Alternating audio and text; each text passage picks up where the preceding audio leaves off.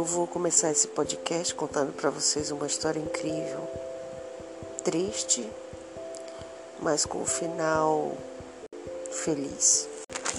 Eu estou fazendo enfermagem numa escola e no intervalo tinha umas amigas conversando. Uma delas estava dizendo assim: minha amiga é super alegre, super feliz. Ela tem uma doença terminal, ela está com câncer. Não tem cura, mas ela faz, ela faz quimioterapia e ela é uma pessoa muito alegre. Mas uma vez por mês ela faz quimioterapia e o filho dela vai buscar, vai deixar. E ele estava comemorando essa semana que no país dele foi aprovada uma lei que chama morte assistida. É como se fosse uma eutanásia e que ele ia fazer um cruzeiro com a mãe dele e ela já tinha aceitado fazer esse cruzeiro e, e na parada e na parada final ia parar na Alemanha, no país deles, para ir para esse hospital para fazer a morte assistida da mãe dele.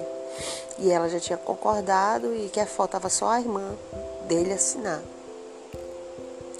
Aí eu falei assim, e tu já contou para ela que o filho dela tá querendo levar ela para fazer essa morte assistida? Ela disse, eu não, não tenho nada a ver com isso, isso é coisa de família deles lá, eles são ricos. Eu não vou falar nada não, deixa pra lá.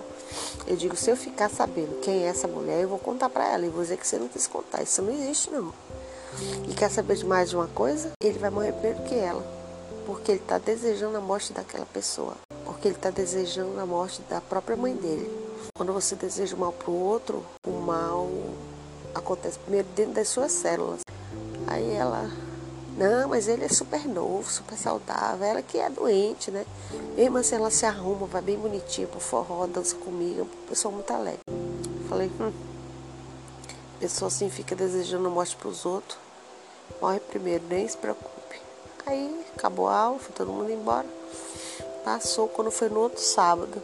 Ela chega assombradinha. Olha pra minha cara e disse assim: Sabe aquele cara que que eu te falei que ia levar minha amiga para ter morte assistida na Alemanha? Eu falei, sei. Teve um mal súbito, uma dor de barriga que não passava nunca, foi parar no hospital particular. Não deu três dias dentro do hospital e morreu.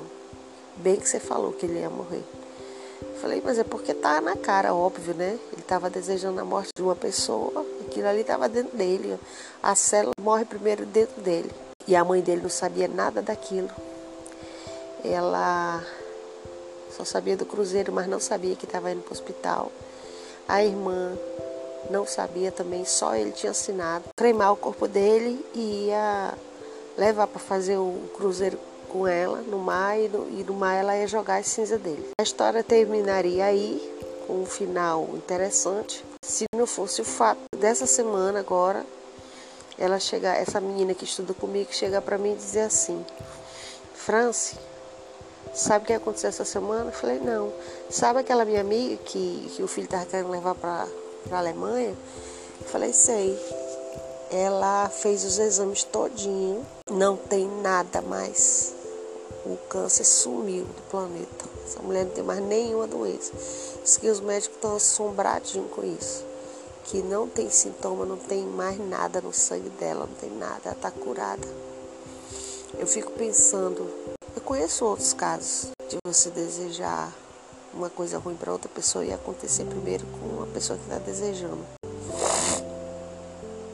Esse foi o que mais me assombrou, que me deixou assim pensativo. No quanto é importante você desejar o bem do próximo. Primeiro porque esse bem vem para você. Você é a fonte daquele bem, então aquele bem primeiro vem para você. E o quanto é importante você perceber que existe realmente a lei do retorno. Eu fico tentando buscar nas palavras de Jesus as coisas que ele diz sobre isso. E uma das coisas que ele diz sobre isso é amar ao próximo como a ti mesmo. Quando você ama o próximo, você ama, ama a si mesmo.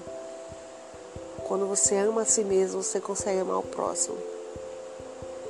Vou encerrar. Próximo podcast eu vou dizer para vocês vocês uma outra história tão chocante quanto essa. Vocês vão ficar de boca aberta.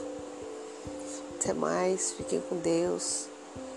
E ame ao próximo como a si mesmo, como já dizia Jesus, né?